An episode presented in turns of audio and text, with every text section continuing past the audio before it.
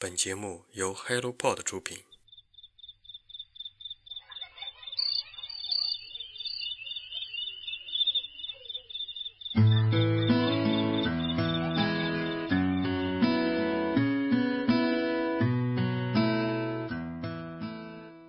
本期节目由泰国国民品牌双联赞助播出。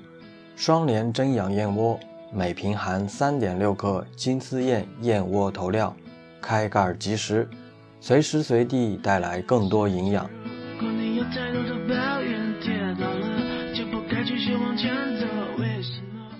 在前几期的节目里，我们通过卡库桑的描述，了解了这位在日本生活二十年的华人艺术家，当年在日本露宿街头、留学打工的艰苦生活。同时，也随着嘉宾的视角，感受到他从野生棕熊脚下的死里逃生。如今，卡库桑和他的日本妻子在日本山口县的农村生活，而这一期节目便让我们一起零距离感受现在最真实的日本农村生活现状。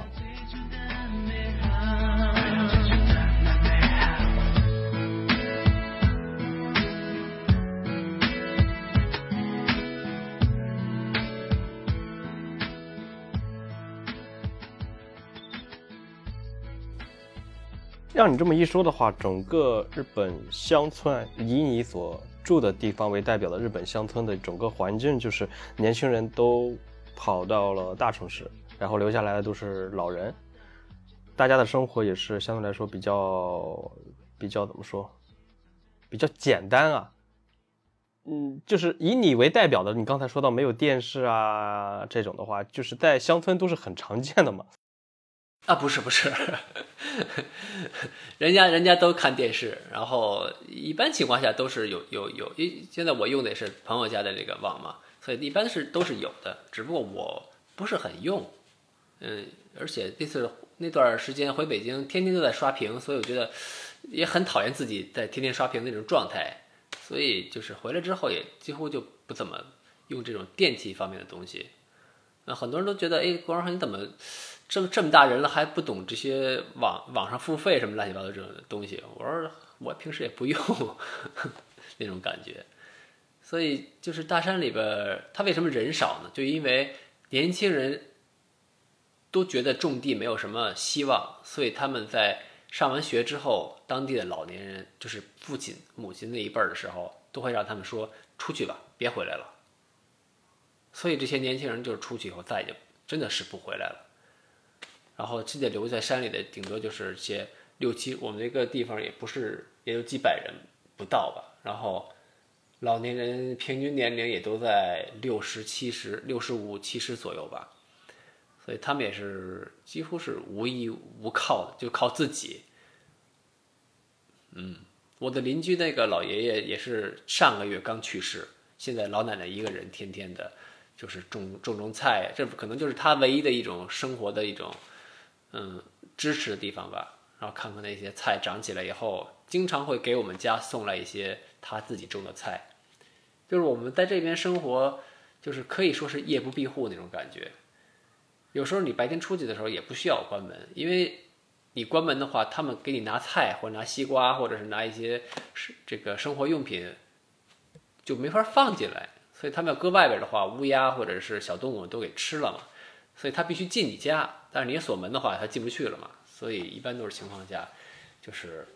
四门打开，然后谁来的时候就就就往你家。等你回来以后，哎，这一大西瓜谁给的？也不知道谁给的，那种感觉。哇，我觉得这这才是以前课本上形容的大同社会啊。对，就是这方面是很可以放心，因为在大山里边也一般一般情况下也不会来什么小偷小摸的，他来这儿也说说实话也没什么可偷的东西。嗯，哎，整个年轻人如果都去去城市的话，留下的老年人怎么办？就是你现在周围的一些，呃，邻居什么的都没有年轻人了吗？他难道当地的一些政府、一些民间组织，他不会要求一些年轻人来吗？然后解决，让当地的这个生活更加的可持续吗？它不是一个迫在眉睫的问题。你说这个点，其实他们日本人自己也也也得很重视，都在开始。呃，怎样能让年轻人重新回到这个乡下去？像是就说从这儿走的人很难，就说不能说一半一半吧，可能多一半不回来，可能少一半还是回来继承副业，或者是自己回来就重新搞一些旅馆业呀，或者是想种地的种地啊。自从三幺幺之后，就是核污染这些这些问题，就是很多日本人，尤其是东京以南的那些人的这些想法还是比较。就是升级了吧？他们觉得，就是说，不能说这一辈子就是光光光在打拼，也要给自己的后一代想一想，今后的路怎么走。所以他们会放弃高收入的这种，呃，是这种生活方式，然后回到自己的老家，或者是找到一个新的地方。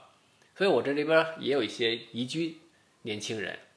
他们有一点自己的职业性，比如按摩师。或者是瑜伽老师，就是能跟当地老人也可以跟有一个互联互动的这么一个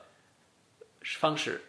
那他现在他们如果有 WiFi 的话，到哪儿反正都都能搞 IT 的都可以去工作嘛。所以这方面的人还是增加了不少。嗯，所以，但是他们就说有意思的就是都有一技之长，所以我觉得他们这个一技之长不是一般的一技之长。他们是靠这个要在这个什么都没有的地方去生存下来的一技之长，所以每个人都在发光那种感觉。所以我会，我现在也是在组织一些中国的朋友带过来以后，就是去他们家里边去看看他这个人为什么发光，为什么会有这么大勇气放弃了那么好的收入？真的就是有很多都是就我这边寺院的一个很破的寺院的一个呃算住持吧。我问他你是哪儿毕业的？他说我是东大法学系毕业的。哇，那不是所有专业里边的顶级金字塔吗？对呀，所以说就像这种人不是一个两个，真的很多。就他们真的放弃高高高学历、高收入、高高聘请那种那种感觉，都是就是回来以后就做一个很简单的事情，然后踏踏实实的过好每一天。然后你有困难了，他们会伸出援助之手。啊，当然就是互助的嘛。那他们需要帮助的时候，然后我们都是凑凑在一起去去做一些什么事情。嗯，哇哦，我感觉这样的一个状态更加的怎么说？更加的纯粹，更加的和谐，好像是我们当代一直在追求、所向往的一个社会啊。而且，像你回到北京待的这段时间，能不能感觉到？就这种不适应感，我就非常想听听你来了回来这段时间 有什么一些生活上啊，一些呃交往上的一些感触呢？嗯，首先我回北京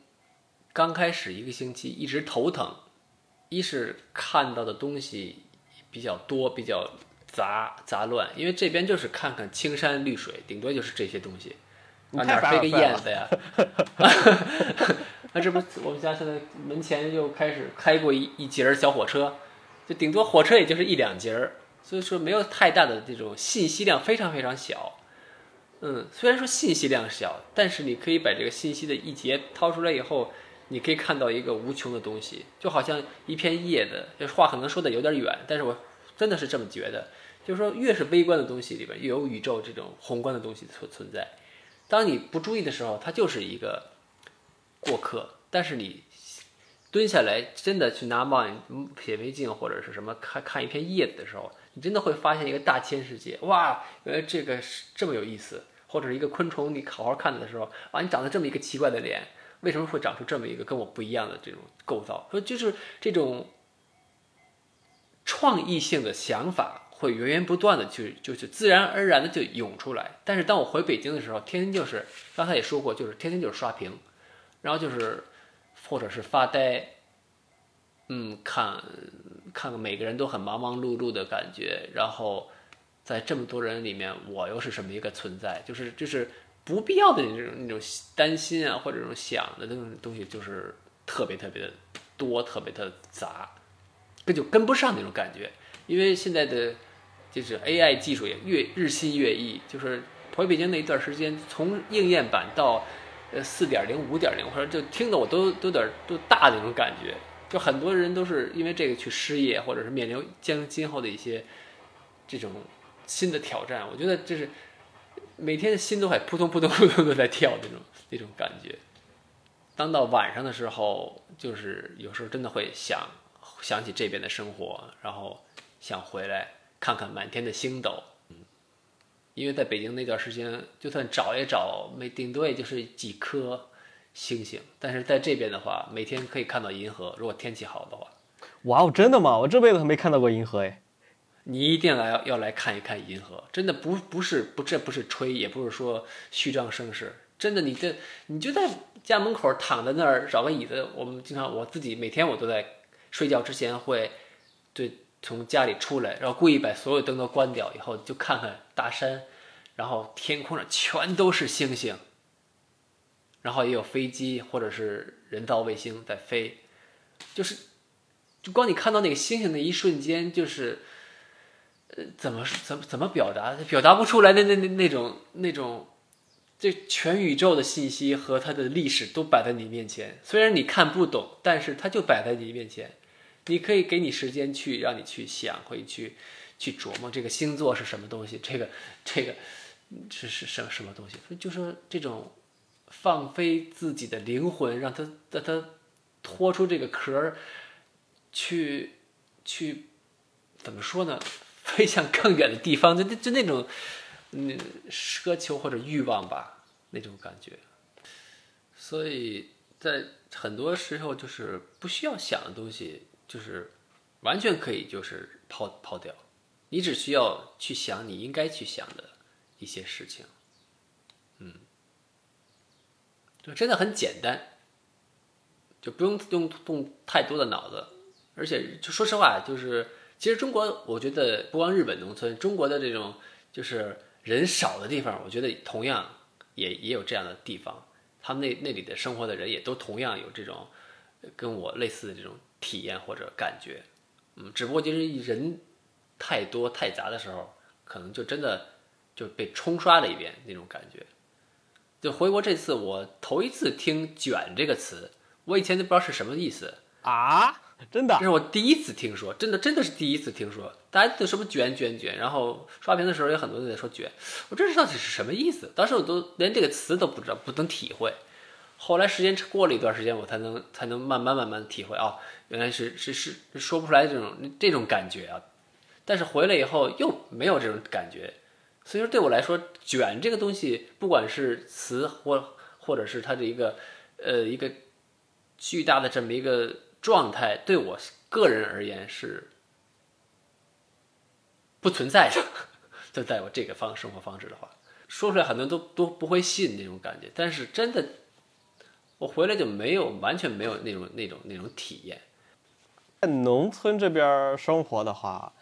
相比来说，它的便利程度啊、衣食住行啊，有什么就是优点还有缺点呢？呃，首先说缺点吧。缺点其实就是很简单，距离。因为你在山里住，如果你想去吃个饭、去个医院，或者是嗯看个电影，你都得要开车，首先要下山，然后进城，这个就是需要时间。特别是生病的人来说的话，你等不，你等救护车你也等二十分钟左右，然后再把你拉到医院，就小一个小时，真。真的就是有什么突发性的事情的时候啊，还真不好办。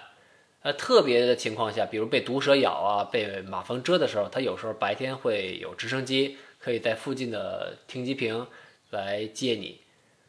但是极个别的吧，嗯，所以这方面的确不如城市里边方便，而且没人嘛，也很寂寞。其实寂寞、孤独，这是对一个人来说最大最大的考验。当时。以前骑行的时候也是，因为孤独造成自己的有一个很嗯抓狂的那种那种状态嘛，嗯，当你跨过这个坎儿以后，可能这种孤独过孤独感会给你带来更更怎么说呢？更有自信的这么一个自己吧。我怎么理解？呃，这还这也是不好说，就是你适应适应这个孤独以后，就说。并不是说，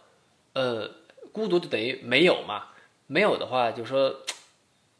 对方啊，或者是你的另一半啊，或者是第三者会跟你对话。如果没有这个东西，你会感到孤独。但是在这个地方的话，身边所有的东西都是都在活着，不管是一棵草，还是一个一一座山，或是一片云，它们都在活着。如果你把它们都放在自己的这么一个世界里的话，你并不孤独，你反而很充实。你每天都会，虽然不是语言这种对话形式，但是就好像在跟他们一来一去的这种交流那种感觉。所以这是农村可能最让人嗯不适应的地方，但是就是这也是对我来说是一个好的地方。就享受这种孤独的感觉，对你只要接受它，然后去享受它，这就是从孤独变成了一个很充实的状态。明白？哎，物价成本那边呢，是劣势吗？啊，最近稍微涨价了，可能因为嗯，俄苏战争那边对日本的经济也是有一定的冲击吧，可能这边又涨了，但是工资最近也稍微涨了一点点，就实给稍微多了一点点。可能对很多就是带孩子或者是家里有老人，比如病什么的的话，可能会有一些影响。但是从整体来说的话，就是如果你真的很很就是没有钱去看不了看病不行的话，政府也是会给一定的补助金啊，或者是对孩子的那个补助也是有的。嗯，但是具体是多少我没有太大经济过，至少我以前做手术的时候是百分之百报销的。哇哦！你回到北京之后，它北京的物价跟你那边相比有一个差距吗？我觉得北京比这儿还贵。哇！哎，不对，你这边的话是不是因为是乡村能便宜一些？北京又是大城市，没有可比性吗？但是日本的这个所有的地方的价格都是一样的。不管是农村还是城市，它的这个基本价格是定下来的，就是你吃饭的价格，是买衣服的价格，这种基本的价格是吧？对，它的这个消费是，呃，东京如果说是大城市，更大的那种，呃，好的那种所谓的名牌店的话，肯定会不一样。但是我只是说，就是一般生活，平常的话，它还是，嗯，不如北京贵。我觉得，毕竟我这小山村，跟北京没法比啊。嗯，啊，那其实。消费上、物价上还算是优势了。我觉得，反正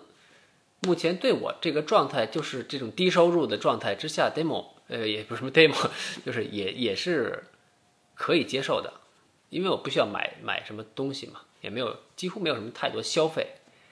哎，那比如说这边有一些有家庭的那种有孩子那种家庭，像这种。乡村的话，其实这种保育员学校的话也都给配置了。呃，山里的学校人是越来越少，他们为了维持住这些小孩子们能上学、受到教育，所以他们会呃根据这个孩子住家的位置，会给你调动公车，然后去接你。嗯，他山里边有一个，就是为了生，为了家山里的老人出去出来进去买东西方便，他会有那种。呃，定期的公交车，这个公交车是根据这个孩子呀，或者是老人家的情况去变换路线，还还行。跟城市里比的话比较麻烦，但是农村家一般都是好几辆车，所以家里人去送孩子上学的也也都是比较平常的事情了。那就学校、医院什么的都是在农村吗？还是说在城镇里，还要专门去城镇然后上学？呃，不用，在山里也有学校，学校，医院是医院的话有小的诊所，哦，如果是小伤小病的话，可以去诊所，就是呃可以看，加上开刀做手术或者是做 CT 检查呀，还是需要去城市里的大的医院去。但是医院它不跟国内的那种大医院一样，是个人医院比较多，就是专对性比较强。就是你比较，比如说你说你是牙疼，那你就去牙科就治就好了。你说你是头疼，那就去那个这个神经系统的这个这个医院。然后耳鼻喉，反正这都单分出来，所以你可以在网上查这个这个医院今天有几个人，或者是给他打个电话，他的服务态度还很好的，然后告诉你这个就要大招大多多长时间，然后可以轮到你。然后你可以按那个时间，然后你来排队，这方面倒是还比较方便吧。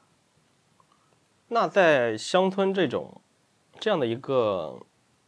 比较怎么说一点也不卷的这种环境的话，年轻人的话，他们的怎么说，像日本的老龄化也好，少子化也好，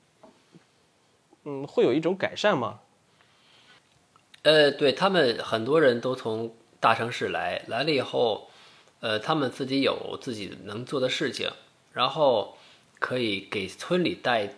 带来一定的春风那种感觉。因为毕竟老年人他的那种想法也都是比较概念比较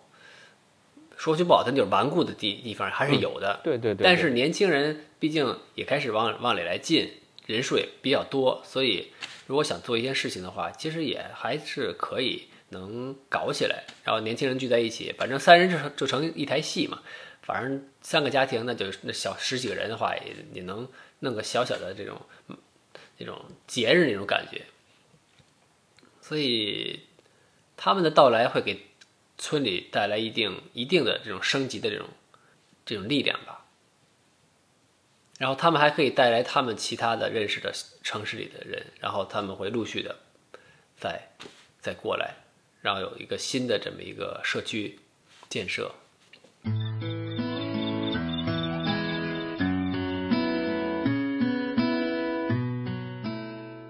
说到年轻人的活力，双联真养燕窝采用一百二十一度金炖锁鲜，Q 弹爽滑，新鲜及时。零添加、零脂肪、零防腐，好吃健康，助力元气满满。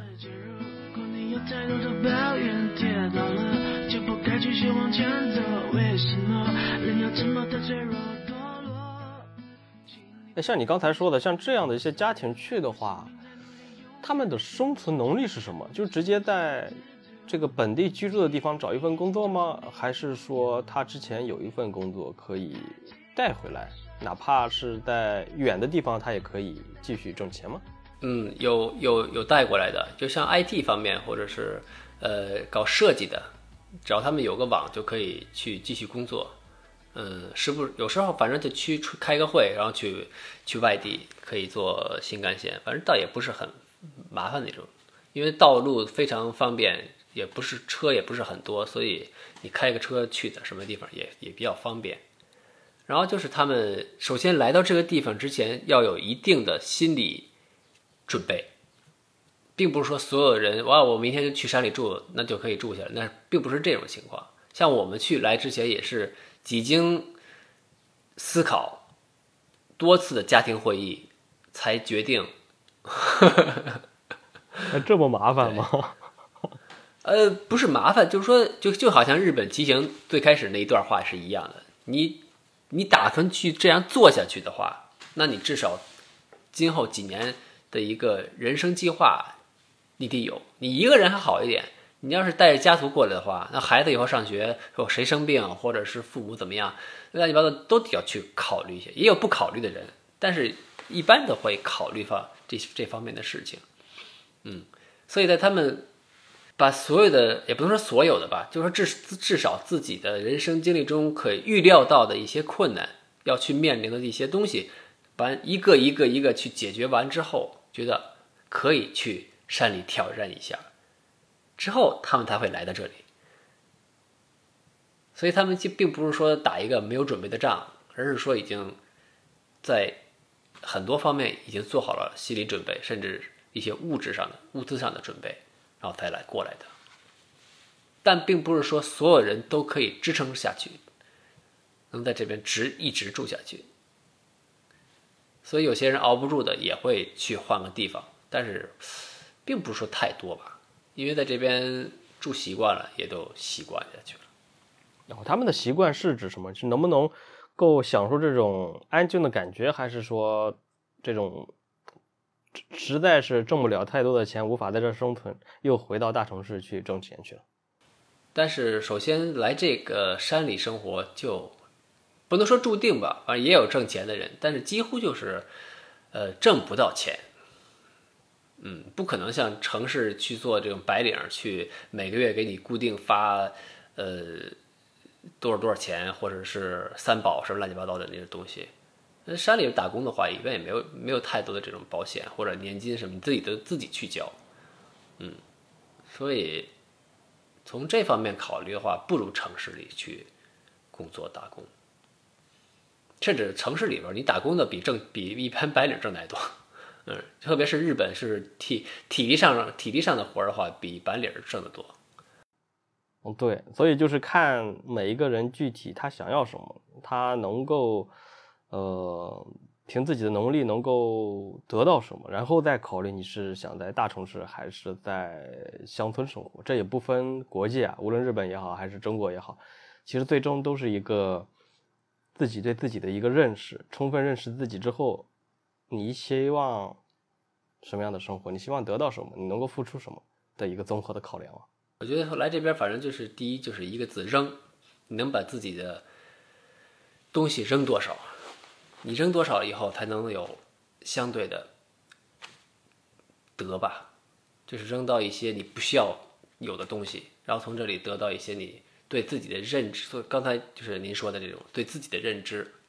你以前可能不会这东西，但是你来到这里边，你像我以前就是北京哪哪会哪会弄修房或者是弄地板呀，都得是来之后，因为没有钱，没有钱去雇佣这个，因为日本人人工费很贵，所以修理不如还买新的，这就是日本人一般的心理。但是你既然住在这里边，你没事就去找人去修理的话，你哪哪有那么多钱？所以就是去学习。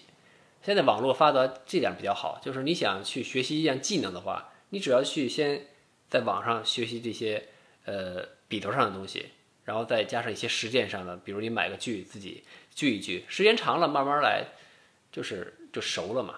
所以家里那个地板呀，呃，或者是修理什么一个，或者打一个什么家具什么的，一般的就说农村人都会这个东西，就是基本技能了。从一个不会。不知道一个状态能到一个哎，可以满足自己的一般的一个很低的一个需要。比如我要一柜子，这树从哪儿来？这个板子怎么打？然后打打完了以后，为了不磨手，我我我怎么给它处理一下？然后为了好看，我可以在上面再涂点什么？这些慢慢慢慢慢慢，就是通过周流的周边的一些前辈们的一些交流，慢慢慢就就自己就会了。会了以后就可以把它做得很很好，从好就变成很精。然后就可以作为生活的享受的一部分，去弥补自己买不到东西而有那么一些想法的这么一个空缺吧。我觉得这是一个非常棒的体验，因为我在去年的时候听到一个采访的节目，他当时那位嘉宾好像是在澳大利亚生活，当时他就说嘛，就现在的城市是人和自然之间中间都隔了。隔了一个消费品，好像所有的东西，当你都可以通过钱来买到的时候，你跟自然之间就隔了一道东西了。没有通过你的亲你自己的手亲自去创造它们和它们接触，然后得到自己想要的一个物品，而是直接拿着钱在网上买也好，在超市买也好，直接拿回来，就感觉这样的一个情况，这样的一种经济的这种。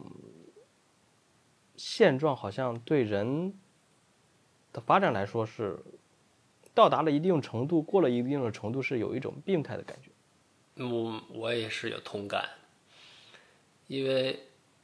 毕竟从一个宏观的角度来看的话，整个宇不能说整个宇宙吧，至少我们所所所谓的人所知道的宇宙上面有生命的就是地球。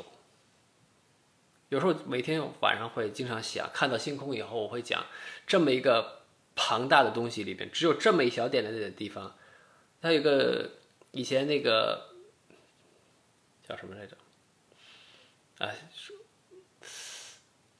波一甲，日语的波一甲是什什么来着？发现者还是那个拍了一张照片叫“暗淡蓝点”，就是地球在这个太阳系里边的一个照片嘛，就是那么大的一个。空间里边只有这么一个小点儿上有生命，就这个生命上，我们靠着地球给的这个氧气、水和一些食物，然后创造出了一些新的生命的一些循环往复的这些东西出来之后，我们才能有得以今天的发展和前进的目标。但是这些东西都是基于这个地球存在的这么一个基本条件上，但是如今的现在生活，很多人都觉得跟你你地球没有关系。我我我买饭就是超市里去买，跟跟地球有什么关系？跟跟羊有什么关系？我吃的是，甚至有些小学生觉得我吃鸡肉跟鸡有什么关系？他会有这种想法，就日本也是有这种想法，所以大大就是觉得很很很有意思嘛。你你你不养鸡的话，或者没有养鸡的人，或者是没有人去安去真心对待这个鸡的话，它不会有好的鸡蛋吃，不会有好的鸡肉能产出来。那你在超市里买的，你吃的是什么东西？你想过吗？就是这么一种很很 很有趣的这么一个连接。所以现在有很多就是在山里边来的人，都是自己亲手去去接触这种杀鸡啊，或者是这种宰羊的这种宰猪这种这种过程。就说可以让孩子亲身去从小体验，并不是学校说一加一等于二那么简单的事情。就是你你你为了生活下去，活着下去，你你要牺牲别的生命，你要去吃出蔬菜，你要去吃这个这个猪啊羊啊，或者是他们的以他们的生命来维持你的生命。所以说，这个中间的一些过程，在这种移居者之间还是。比较，嗯，算是慢慢慢慢渗透进去吧。但是在城市里的一些小学小学生或者是一些一般家庭的话，他们很少有这种的想法，也不需要你去想，你只需要今天好好学习，明天去下学，后天你去，呃，进聘个高职就可以了，就是这么一个状态，就是都都是都是为了去达到一个目的，就是忽略了你在。达到目的中间的这一系列的这个过程，这个很像旅行，我觉得，就是我我我国号，我想从南边骑到北边，我的目的地的确是北边，但是我在这骑行这一趟之中，我花了所有的这么多时间，花了这么多的精力和金钱，甚至我的这种精神上的这种孤独啊，乱七八糟，我闯了很多很多的，或者是在每一点上，我都通过。碰到了这些人或者事物来弥补我的心理上的一些这种不愉快呀，或者是负面情绪的这种状态下，我才能支持到最后的终点。当到终点的时候，其实也就是一个点就完了。但是大家都是为了这个点在迷失在这这个途中。我觉得这个途中才是真正享受人生的这么一个过程。人生我觉得就是这么一个。有苦有有难，或者是有什么东西，这些都是你的人生的一部分。你不能说为了不笑他们，就是为了达到最后的一个顶峰，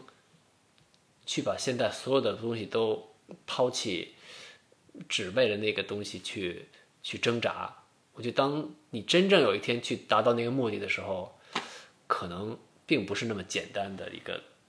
反而更复杂的这个状态。也就是说，为了。为了那个目标的话，把中间那个过程都给忘了。你最终想要得到的那个那个成果，它可能仅仅是个手段，一个一个一个一个答案中的一个一个点而已。对，嗯嗯，就好像我我要走到北方，就好像《阿甘正传》，它非常非常的就是确实这个这个这个话题。当阿甘跑到一个海峡的一个尽头的时候。因为他的目的就是那个海峡的尽头，但是他脚踏到那个尽头，发现这并不是世界的尽头，也不是他的目的的尽头，因为在他面前又又伸展出了新的道路和新的他想要去去迎接的一些事物，所以他继续跑下去。所以我觉得人生也是很像这种一个峰一个山峰爬上去，你觉得哎完了，终于达到顶峰了，但你刚刚看以后啊，天外有天呀。还有第二个峰、第三个峰、第四个峰，你会你你只能爬到这个峰头上，的确才能看到下一个，但它并不是说所有的终结，只是一个过程中的一个小点而已嘛。所以我很觉得，嗯嗯，就是光是为了目的去去拼命的话，我觉得损失了人生的时间。所以说，比起那样的生活，不如说你今天晚饭要吃什么。你的晚饭的构成是什么？比如这个西红柿是邻居家辛辛苦苦摘种出来的，这个黄瓜长得不好看，但是它味道很脆很甜。哎，它怎么会种成这样？就是这种东西，就是很细小、很细小、很细小的东西，但是它它充实着你生命中的每一每一分每一秒。我觉得人生最大的东西，它不是什么金钱，不是什么最后的目的，而是说你能花多少时间去品味到自己这人生走过来的路有多么的有多少味道。我的一个朋友是一个这个陶艺家，他跟我说的话，我觉得挺有意思。他说，人不能拼命的为了你的欲望去赚钱，而是要用自己手上仅仅有的钱去创造更好的人生。哇哦，好好有哲理哦！我不知道是不是他的原话，就是说，就是我理解到的是，这就是这个意思。就说，你想抓团，它永远是没有结束的。你说我想抓到一百万，我我不干了，这种人不可能有。我觉得，可能开始这种心情我明白，就是说我拿到一百万，我都我这这这半辈子我躺平了，我就自己去去去去潇洒一下了。但我觉得真正拿到这个这个位置和你的这种状态性的话，你不可能去说我不干了。我就没有几个那种傻瓜，就是这样，嗯。但是，当你为了这个目标一直在拼命的时候，当你发现的抓到这个东西的时候，发现可能会失去你的你你的另一半，会失去你的真心对你的这些朋友，或者是你真心以前从小爱玩的、爱动的一些这些自己的梦想，或者是一些什么东西，可能都会没有了，因为你这个青春已经过去了，你就也没有办法再。拿回来了，但是你不如现在你意识到这种情况的话，那你就花自己，我现在就有十块钱，那这十块钱我能干什么？你可能是吃不了一顿好饭，你吃你你也不能说去拿一十块钱去看电影，但你说我可以花十块钱在呃什么地方，我买一把锯，我可以用这把锯，我可以去采很多树枝，或者是锯一些什么东西出来以后，我可以把它盖成一个小房子。这小房子可以作为我的一个这个隐秘的一个小仓库，或者是一个小秋千什么的，可以让我在这里天天打着秋千，可以看更远的山，或者是这里的美景。我觉得这是我目前所需要的这么一个状态。你的这番话对我也有很大的启发，因为我突然想起了另一种状态，就是很多人说我要干个什么干什么的话，都想要。说，我现在有很多的不足，我要准备好了，然后才出发。但是听了你刚才的这种你朋友的这个充满哲理的这句话，我突然想到了，其实每个人身上都有他自己的优势。其实你不需要为了完成一个你希望的那个梦想，然后一直准备。你可以从现在开始就去尝试的去做，尽量发现你现在有的一些。优势，而不是说，呃，我说我缺了多少钱，我就是为了去挣钱，然后我又花几年时间挣了很多的钱，挣了很多的钱，然后去完成了目标。有时候你在去挣很多钱的时候，你可能会忘了最初的一些梦想，人可能你的人生可能就会变了。我觉得这是个非常难过、非常可悲、非常可怜、非常可惜的一件事情。嗯，其实对任何的一些事情、任何的一些目标、一些梦想的时候。你不要去怎么追求所谓的完美主义，嗯，这样的一种状态，而是说你现在有什么，你就可以先尝试，先行动起来，对吧？一边行动，一边去和你的目标和你的梦想去一步步的去接近它，然后再去做一些行动，再做一些准备的改变。对对对，就是日本日语里边有一个“初心”这个词嘛，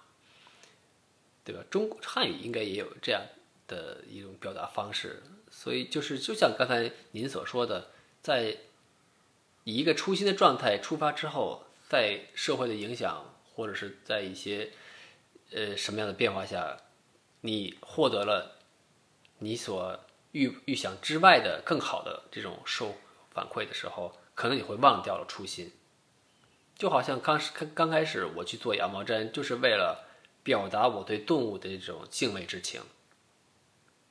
因为他们对我来说真的是一个奇迹的一个存在，包括我自己本身，包括您也是，就是生命本身就是一个奇迹。不管是 A、B、C、D 谁谁谁，或者是什么样的一种生物，它都是一个奇迹的存在。我就是为了表达。但是当你发现你可以为你可以做猫狗，或者是做这些他们想要的这种动物，去换钱的时候，其实这是一个很对我来说很大的考验。我的老婆也经常问我，你为什么不接单？你如果接单的话，咱们半年的收入都有了，对吧？咱们就是为了生活嘛。你你接一个单，你去做一个东西的话，那你今后你就可以慢慢慢慢就生活就富裕起来了。但是我到现在来就是就是不接单，因为我就怕我自己接单接单接单之后就回回到了当初那种，你给我钱，我给你做你想要的动动物，就再也没有自己用意识去去去决定了自己的这想要去做的这种事情。所以这这这所谓就是刚才所说的初心嘛。我的初心在哪里？所以我每年不是也不是每年，就是每每次活动之后，我都会给自己 做一个反馈的这么一个时时间在心里边。就是说你你这次活动你是为了什么？你是为了挣钱？是为了跟客户搞搞好关系，还是说跟跟让更多的人去知道你，或者是去捧你，给你做一个团体呀，或者是什么东西？还是说就是为了？我郭正浩没有关系，不不出名也没有关系，不把我的名字写在上面没有，就是为了让大家知道这个动物是有多么的奇奇奇迹性。所以说每次都会有这么一个东西在里面，所以我才觉得不能把它作为交换，跟金钱交换的这种方式，而是说你想生活的话，用另外一种方式，就是去打工，去去找一些另外一种。能有收入的方式来补贴家里，但是自己心里真正想的东西，还是要以一个初心的状态，每年都是或者每分每秒都会要有这种状态。那当然对我个人来说是是这样简单，但是一旦有家庭带入的话，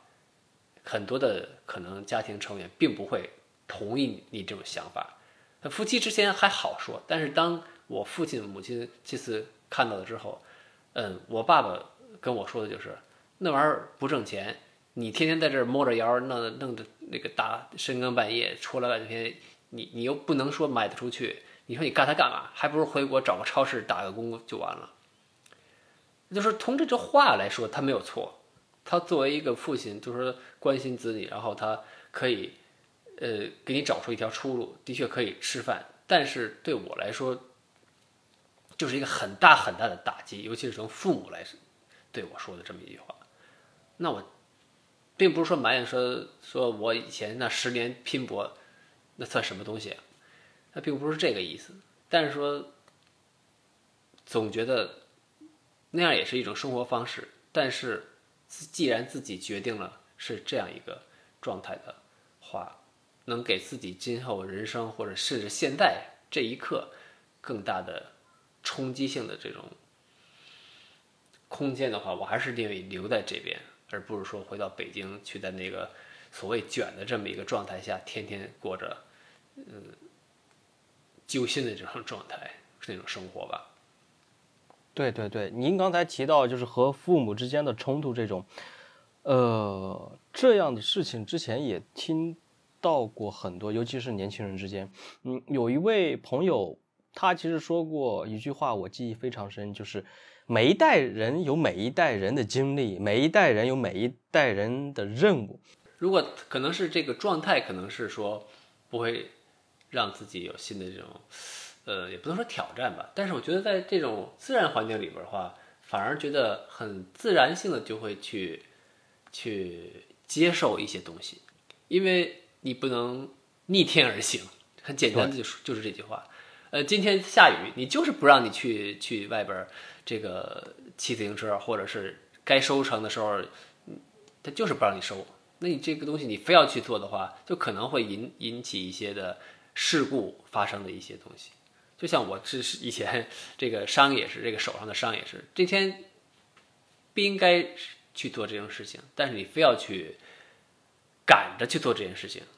那就是给自己找麻烦。嗯，所以就是顺其自然，然后反正，嗯，该干什么不该干什么，其实并不是说自己一个人说了算，而是说这个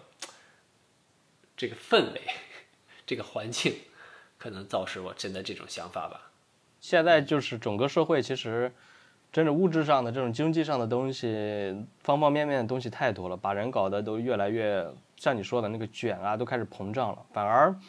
已经忘记了几十年前以前老一辈人的那种，嗯、在乡村农村生活的这种感觉了。真的，甚至让我想到了一首歌，就周杰伦的那个《稻香》的那首这首歌，真的是回到过去，回到小时候这种看着蜻蜓，看着像你说的看着天上的银河，然后这种悠闲的状态，吃着小时候的那种西红柿啊、黄瓜的那种嗯，清脆、那种原汁原味的那种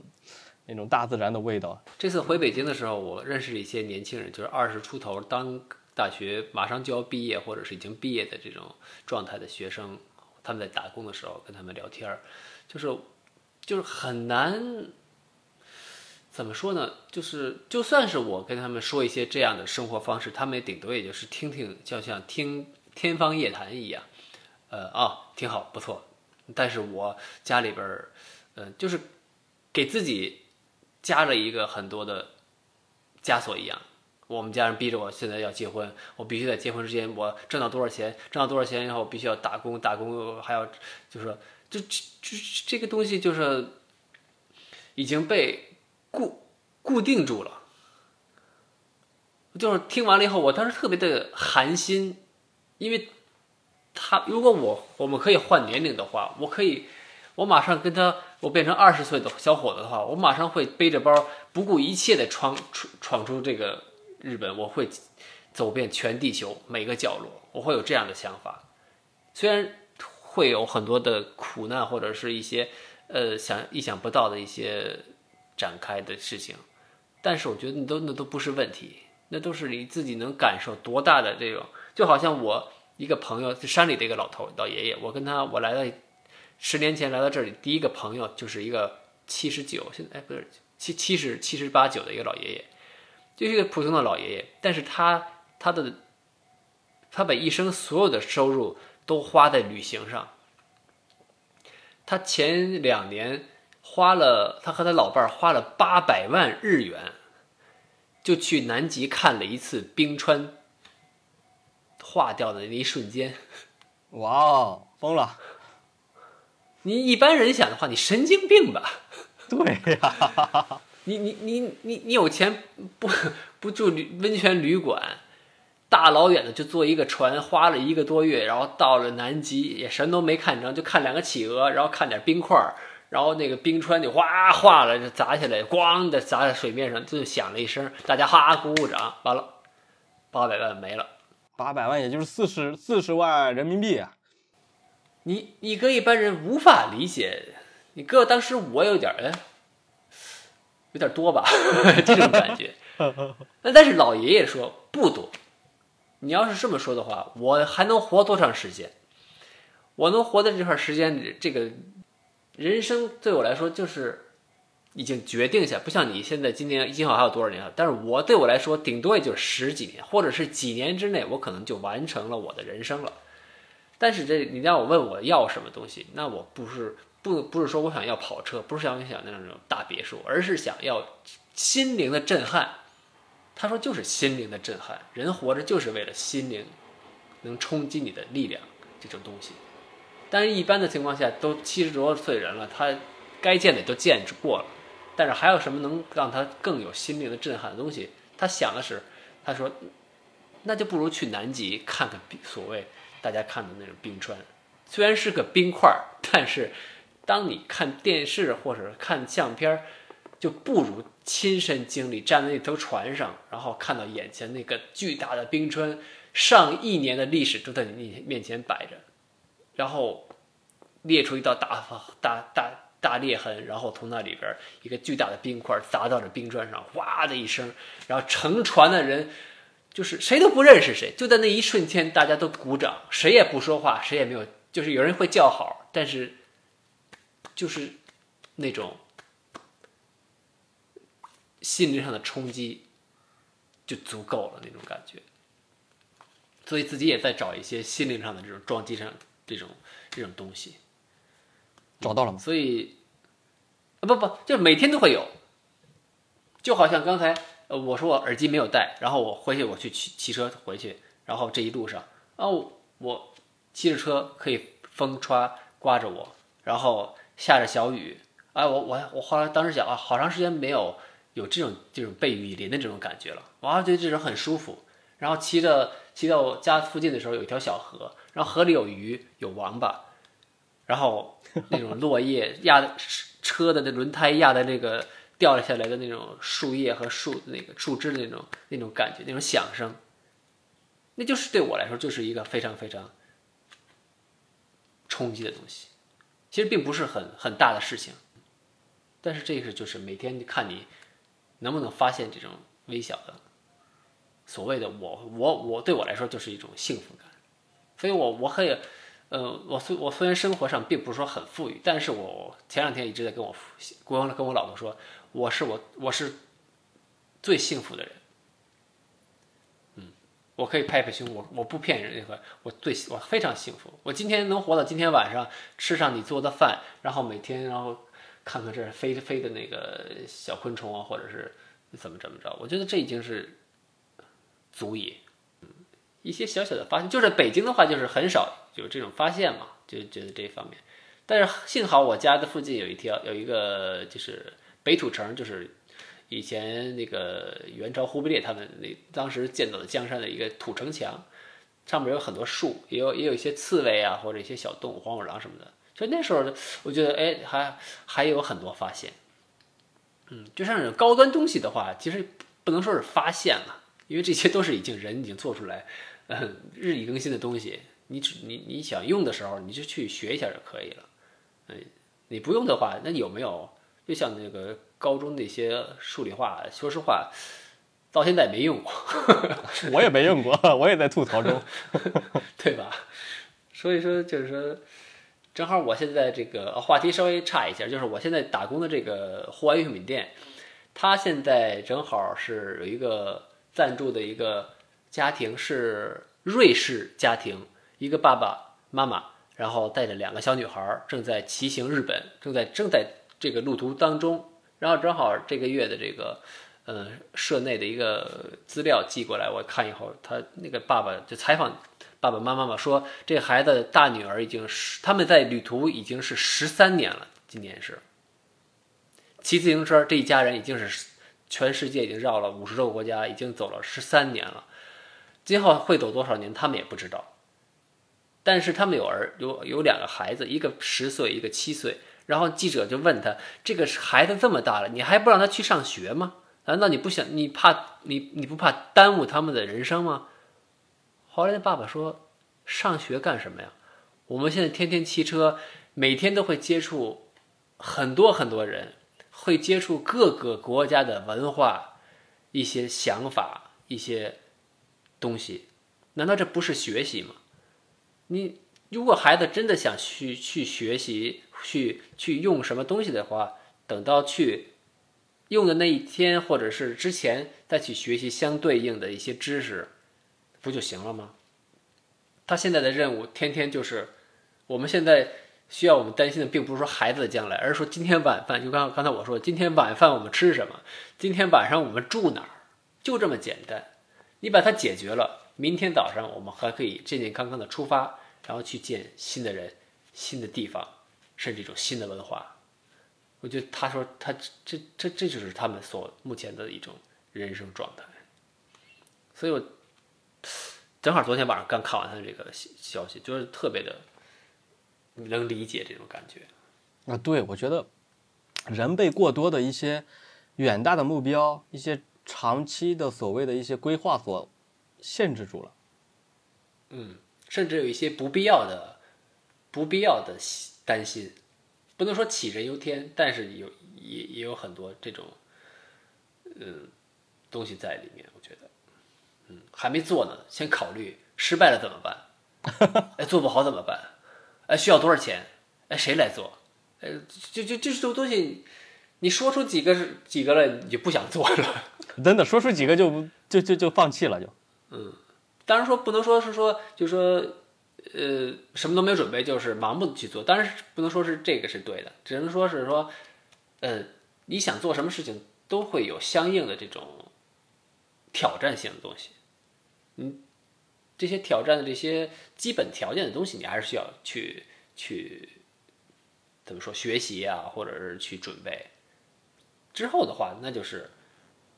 通过这些学习的经验，然后去弥补你今后的发展中的一些不足之处呗，然后再继续学，继续前进，继续学，继续前进。嗯其实今天咱们从最开始的日本留学的一些经历，然后聊到呃日本的去环游日本，还有遇到了地震，然后拍东行，还有羊毛毡，然后后我们又聊到了日本的乡村的生活和国内北京的这边的对比，由此产生了一些启发嘛。我感觉。最终来说，所有的这些经历都是你对自己个人有了一个充分的认识之后，想要跳出当时父母可能对自己或者社会对自己的一些束缚，然后去找到一个属于自己可以为自己做决定的一种人生的这种方向。这个旅行给我最带来最大的一个好处就是，它让你知道你自己是谁。你能干什么？你是多大碗？你能盛多少水？我觉得这个在在对我来说，今后就是到现在这个人生很很有帮助。嗯，因为以前的话，可能知道自己太少，对很多事物都是有一种抵触的一种感觉。但是当你挑战过或者是拼搏过之后，你发现啊，这个就是小菜一碟。但是这个的话，对我来说还是有点困难，就是这种判断是非常非常明确的。